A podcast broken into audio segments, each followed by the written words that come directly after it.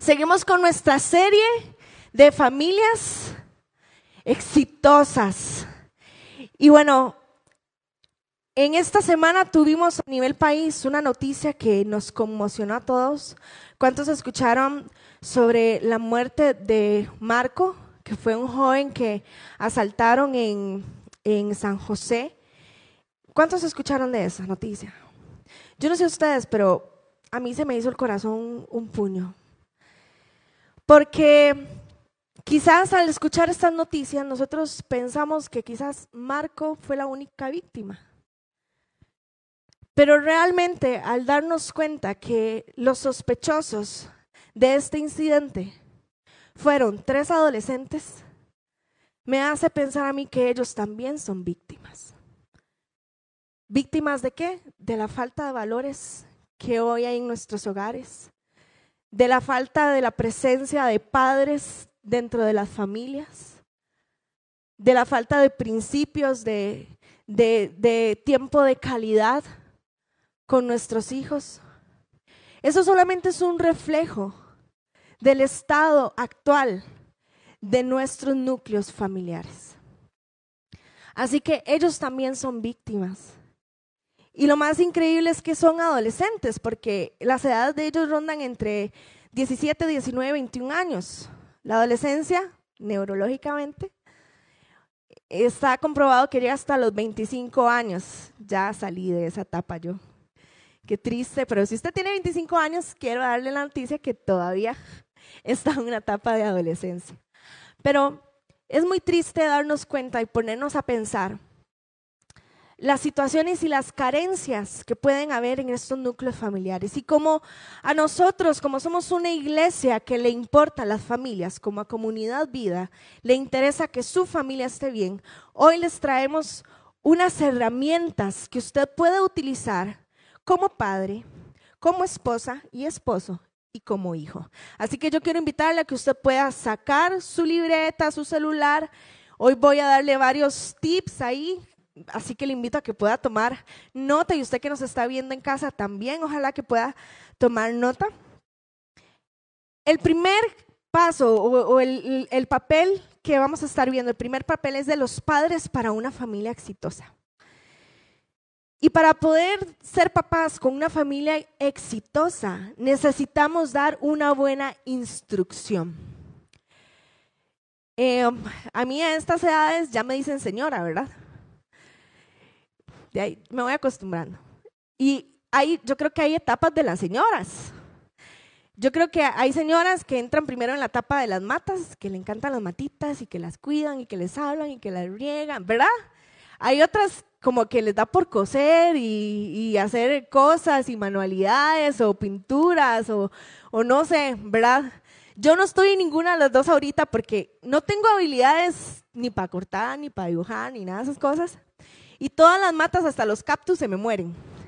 Entonces, no he desarrollado esa habilidad señorística, ya tenemos una nueva palabra, de, de, cuidar matas. Pero bueno, para las que son amantes de las matas, saben que usted una plantita viene, la siembra, la planta, la semilla germina, echa raíces, y cuando esta empieza a crecer, llega un punto donde la matita como que se empieza a veces a querer doblar o crecer para otro lado. Entonces, hay que ponerle como un palito, una varillita para que ella pueda crecer correctamente, ¿cierto? Así es exactamente como nosotros debemos de guiar a nuestros hijos. Debemos de tener guianza, para ellos. Y debemos de buscar y cultivar puentes de comunicación. Y los puentes de comunicación inician desde que están en edades tempranas. A veces queremos que nuestros hijos siendo en una etapa adolescente. Eh, ¿Cuántos tienen adolescentes aquí? O han tenido? Bueno, el, típico que llega el chico del colegio, ¿verdad? Y, la mamá le pregunta, ¿cómo le fue? Bien. Y se encierra en el cuarto y esa fue toda la respuesta que usted tuvo durante todo el día, ¿verdad? Es parte de, es parte. Pero a veces a veces queremos tener buenas relaciones cuando no hemos sembrado buenas relaciones desde la niñez, no hemos sembrado relaciones de confianza con nuestros chicos desde que son niños. Entonces es importante que usted y yo instruyamos, corrijamos y creemos esos puentes de comunicación con los chicos. Vivimos en una sociedad, y es la realidad, donde muchos padres le delegan a otros su responsabilidad de instrucción. Le delegan a otros, a los maestros de la escuela, del colegio, a los profes, a los, a, los, a los que pertenecemos y trabajamos para servirle a usted y ayudarles a formar a sus hijos, pero no es nuestra responsabilidad. Nosotros les brindamos herramientas para que ustedes puedan guiar y orientar a sus hijos. Y somos una red de apoyo. Pero los modelos que los chicos siguen nacen en el núcleo familiar. Así que necesitamos ser familias que inviertan tiempo en sus hijos y que tengan una comunicación asertiva con ellos.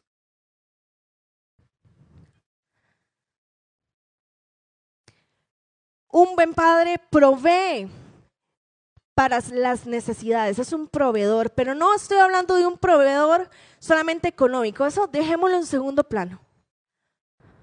Los chicos necesitan afecto, necesitan atención, pero también escuche esto, necesitan palabras de afirmación. Todos los días ellos necesitan ser afirmados por nosotros de lo buenos que son. ¿Por qué? Porque ellos ya conocen cuáles son sus debilidades en el caso de los adolescentes. Ellos saben cuáles son sus luchas. Pero necesitan ser afirmados por ustedes como papás. Y la afirmación tiene un poder de transformar cualquier cosa. Una vez me llegó un chico el, año pasado que estuvimos con todo lo que tiene que ver la pandemia. Papás, ustedes son mis héroes también porque las clases virtuales, bueno, fueron temporadas muy difíciles para ellos también como estudiantes y para ustedes como papás también. Y yo recuerdo que había, llegó un chico a la oficina y estábamos hablando, ¿verdad? Y me dice, Yanni, es que yo me siento frustrado porque, o sea, no he logrado, perdí este trimestre y ya, ya no sé qué hacer. Y entonces vengo y le digo yo, mi amor, vea, está bien, no pasa nada, pero vamos a intentarlo otra vez, porque vos sos capaz, porque vos podés lograr todo lo que te propongas, porque vos vas a cumplir tus sueños, vas a ser un profesional excelente, vas a ser un, estudiante excelente. Y entonces ese chico llega y me dice, Yanni, ¿en serio? ¿En serio vos, crees que yo pueda llegar a hacer esto? Yo, claro, mi amor, lo vas a lograr y más. Él salió diferente de esa oficina. Pero ¿qué pasa? Que a veces los papás tendemos o tienden a minimizar las emociones y las situaciones que viven los chicos. Minimizamos lo que ellos sienten cuando lo que necesitan es un padre que esté ahí para acompañar, que esté ahí para guiar y para comprender. Que sí, que si se le vino el mundo porque terminó con el noviecito que tenía, sí, se le vino el mundo, realmente se le vino el mundo encima. No es una exageración, realmente se le vino el mundo encima. Entonces, ¿qué necesita él? Que o ella, que usted venga y tenga un acompañamiento con, con ella y le diga, ay, mi amor, de verdad no importa. Vamos y nos hacemos las uñas, o vamos y, nos vamos al salón de belleza, o veamos una película, comámonos un helado, ¿cómo te sentís? Darle la importancia, no minimicemos las emociones que ellos tienen en su niñez y en su adolescencia y aún en su adultez. ¿Están conmigo? Desate palabras de bendición para sus hijos. Abrácelos, recuérdeles cuánto los ama, qué importantes son. Yo quiero preguntarle, ¿cuántas veces a la semana, vea que se las estoy poniendo fácil, ¿cuántas veces a la semana usted se acerca y abraza a su hijo o a su hija y le dice, mi amor, estoy orgullosa de vos? Mi amor, lo estás haciendo muy bien. ¿Cada cuánto tienes palabras de afirmación para tus hijos? Punto número dos. Un padre, tres, perdón, un padre enseña valores y, valores y, y valores morales de acuerdo a su palabra. En Colosenses 3:21 dice, Padres, no exasperen a sus hijos para que no se desanimen. Y Efesios 6:4 dice, Padres, no hagan enojar a sus hijos con la forma en que los tratan. Más bien, críenlos con la disciplina e instrucción que proviene del Espíritu Santo.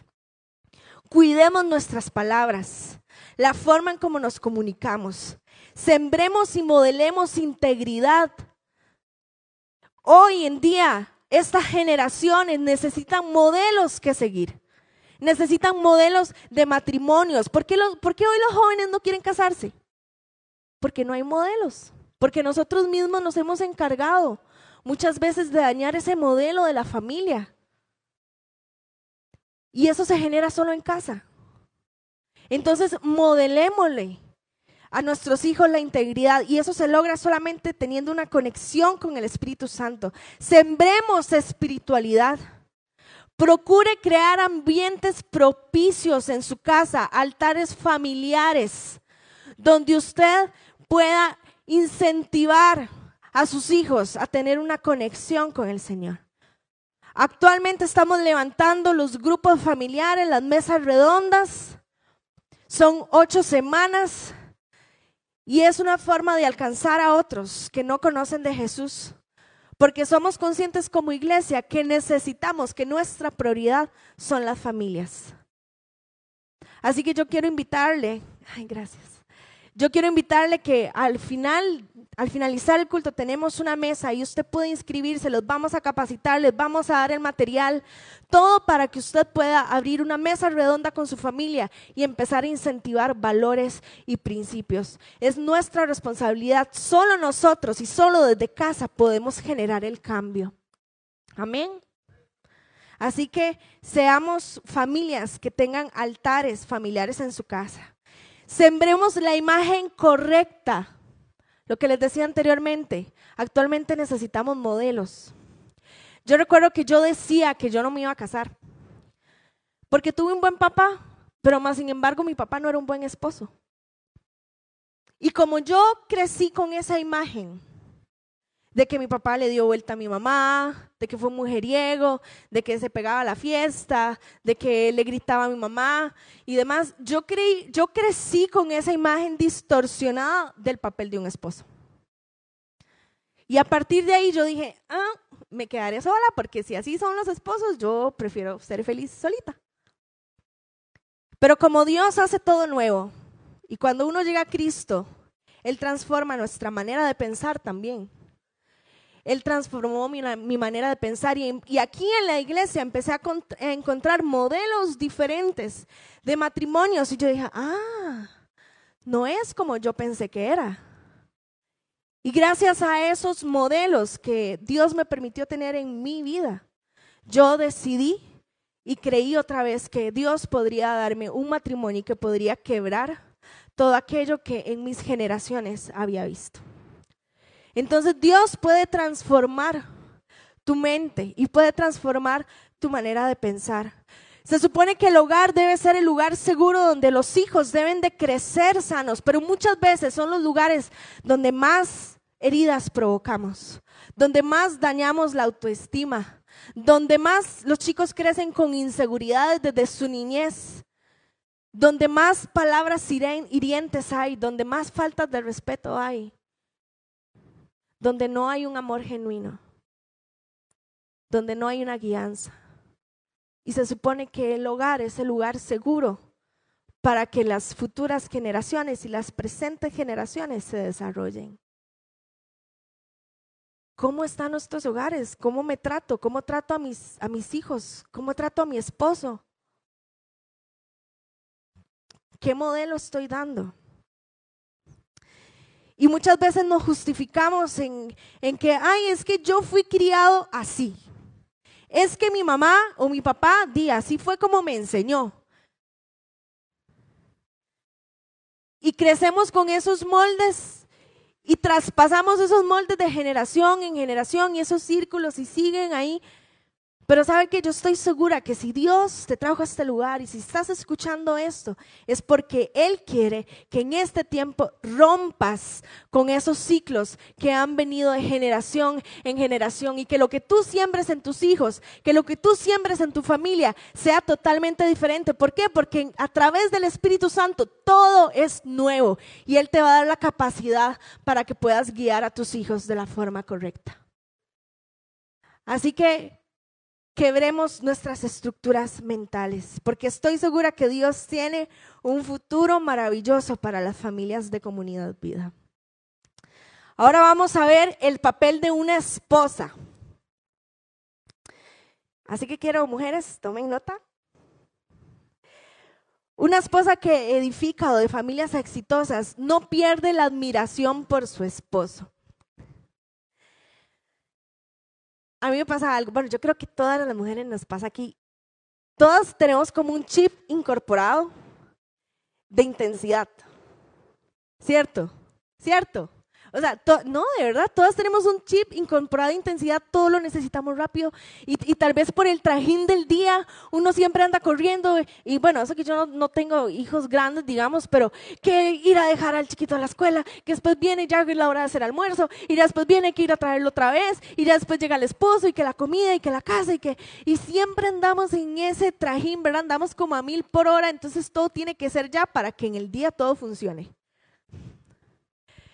Pero resulta que yo no sé por qué los hombres tienen como un espíritu de Hakuna Matata. ¿De verdad?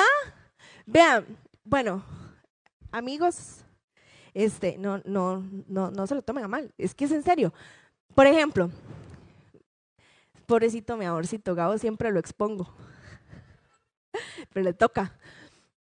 Por ejemplo, Gabo viene y entonces estábamos haciendo unas remodelaciones en la casa, ¿verdad? Había que pintar una pared. Y entonces, como Gabo también tiene ese espíritu de Hakuna Matata, como todos los hombres, ¿verdad? Viene, le da una pasada. Ya después se va. Y se da toda la vuelta y se pone a hacer otras cosas. Pasan los días y le vuelve a dar otra pasada. O sea, y dura la semana toda la casa con los muebles, con los, las brochas y con el plástico y con todo, ¿verdad? Toda la semana. Y yo he tenido que aprender. ¿Por qué? Porque en otro momento, a pesar de que tengo muy poco de estar casada, yo probablemente hubiera llegado y le hubiera dicho, Gabo, o sea, por Dios, ya estoy cansada de ver esto así, ya estoy cansada de ver los muebles así, el polvo, el desorden, ya necesito que mi hogar esté perfecto. Pero entonces yo decidí cambiar mi vocabulario y empezar a admirar las cosas que mi esposo hace por mi hogar.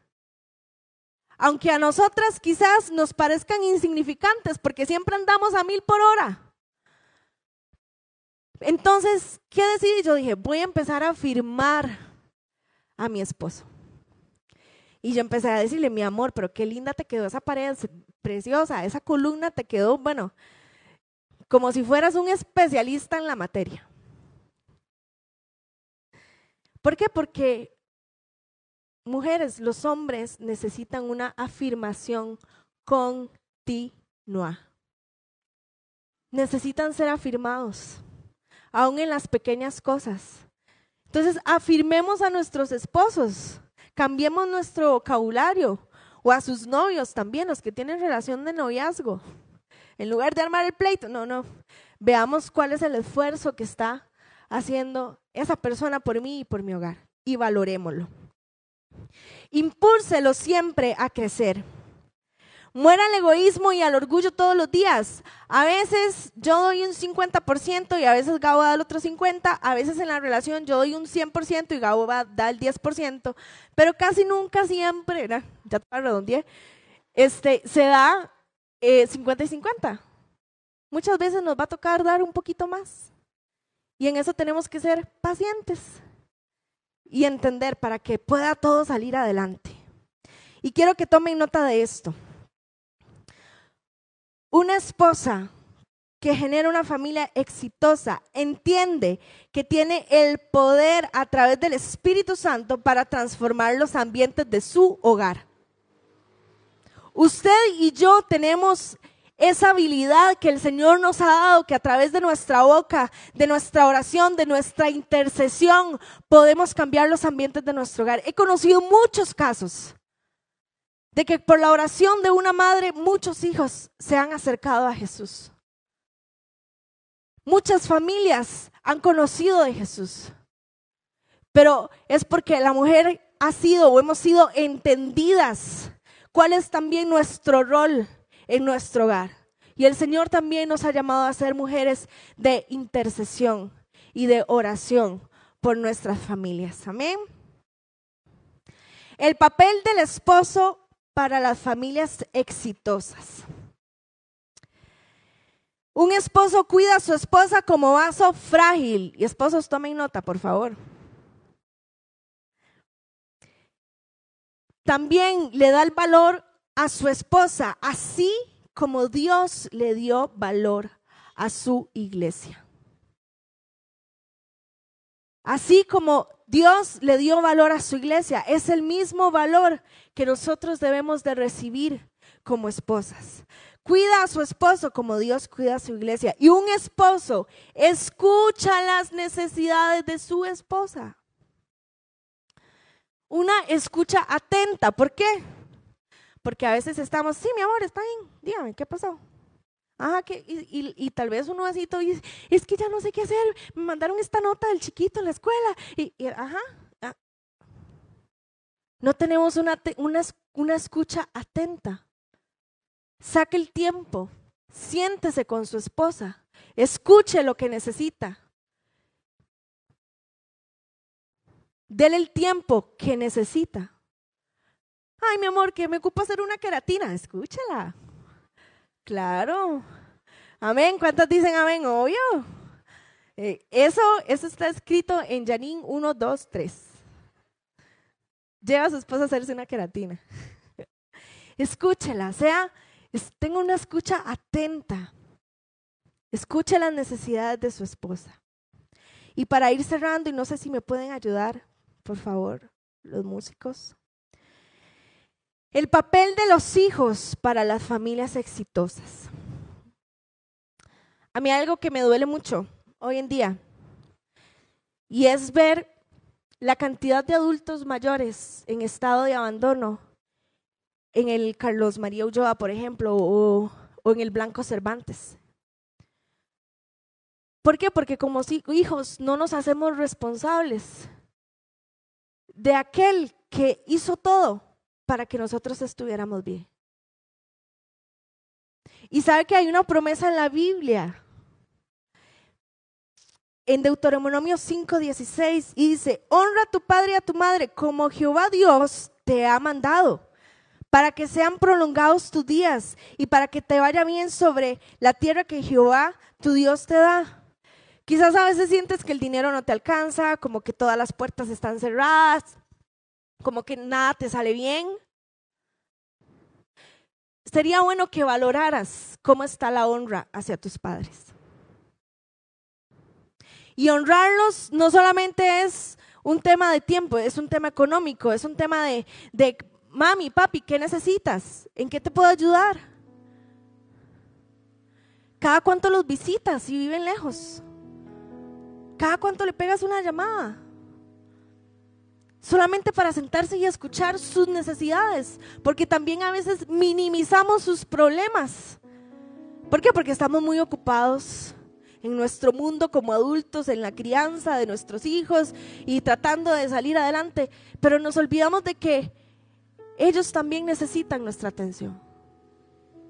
Y si usted y yo honramos a nuestros padres, Dios te va a bendecir, te va a ir bien siempre. Es una promesa fija de Dios para nosotros. Seamos buenos hijos. No seamos luz aquí, aquí hay mucha luz. Jesús necesita que seamos luz en nuestra casa. Ahí es donde necesita que hablemos y demostremos quién es Jesús en nosotros. Quiero invitarle a que se pueda poner sobre sus pies. Y quiero repetirle los puntos que hemos visto hoy. Para mantener una familia exitosa debemos de levantar altares familiares y ser padres presentes y responsables. Y quiero recordarles que aquí tenemos una escuela para padres donde le brindamos herramientas para que usted pueda ser diligente en una tarea tan importante. Así que lo invito a que pueda formar parte. Determínese a ser una esposa que transforme los ambientes a través del Espíritu Santo. Esposos, denle valor a su esposa, así como Dios le dio valor a su iglesia. Si quieres ver la bendición y la provisión de Dios, honra a tus padres. Vive con estos principios y vamos a transformar nuestros hogares. Vamos a transformar la cultura que hemos tenido dentro de nuestros hogares. Vamos a romper patrones, pero lo necesitamos a ustedes. Necesitamos que ustedes de verdad empiecen a creer lo que Dios puede hacer en sus familias. Y yo quiero invitarle a que usted pueda tomar, si usted tiene a su familia, a su esposa, si tiene a su esposo, si tiene a sus hijos, si vinieron hoy, si usted pueda venir y abrazar pueda tomar de su mano a su familia y podemos tomar unos segundos para que usted pueda orar por ellos. Vamos.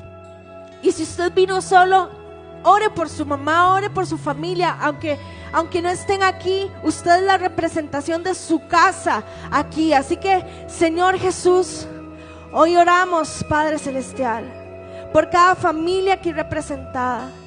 Oramos Espíritu Santo para que tú traigas una transformación y quiebres, Señor, todos los paradigmas y todas las estructuras que durante años han hecho tanto daño a nuestras familias. Guarda nuestras familias, bendice a nuestras familias, Espíritu Santo. Trae un despertar en el corazón de nuestras familias. Que tu Espíritu Santo nos inquiete, nos llene, Señor. Espíritu de Dios, que haya un espíritu de conciliación en las casas, entre los hijos y los padres, entre los esposos. Trae reconciliación y conciliación, Señor, en los hogares. Que tu Espíritu Santo se mueva con poder. Espíritu Santo, te adoramos.